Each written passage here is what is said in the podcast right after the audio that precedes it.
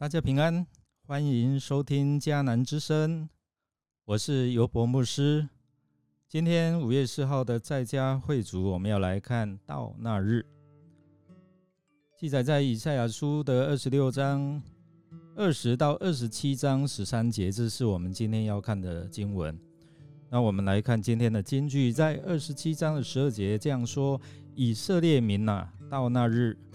上主要从幼发拉底河到埃及边境，把你们一个一个地召集来，像把麦子和糠皮分开一样。经文分为三部分，第一部分是上帝要从他的居所来，到那日，上帝要刑罚敌对他的势力。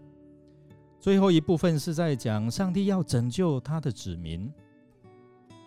本章主要是论述到那日，就是上帝所定的那一日，上帝要从他的居所出来，要刑罚人的罪孽及敌对他的势力。上帝在审判日要展现救赎能力的高潮，使以色列能够得救。先知他劝勉上帝的子民要耐心等待上帝应许的应验。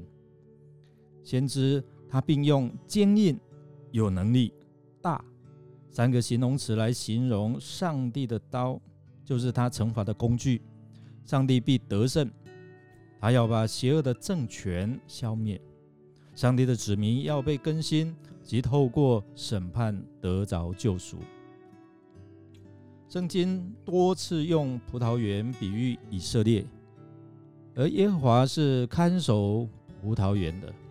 上帝时时浇灌、细心照顾，免得葡萄园受损害。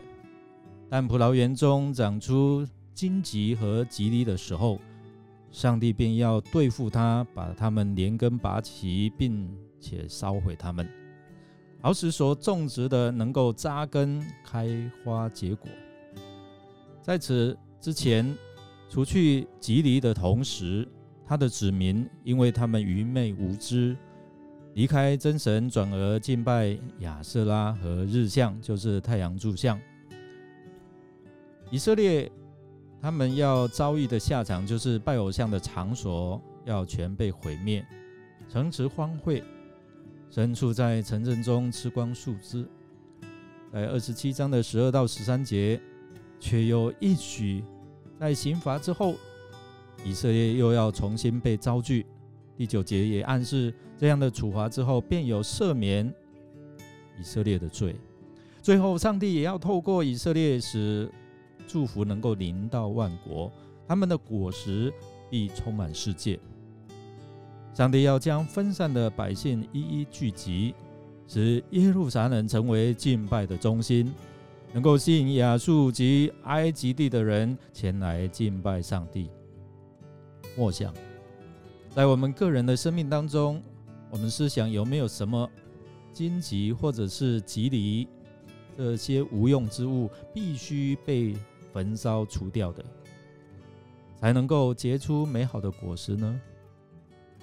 让我们一起来祷告：主啊，因你的慈爱，使我们的罪能够被赦免；因你在十字架上的救赎。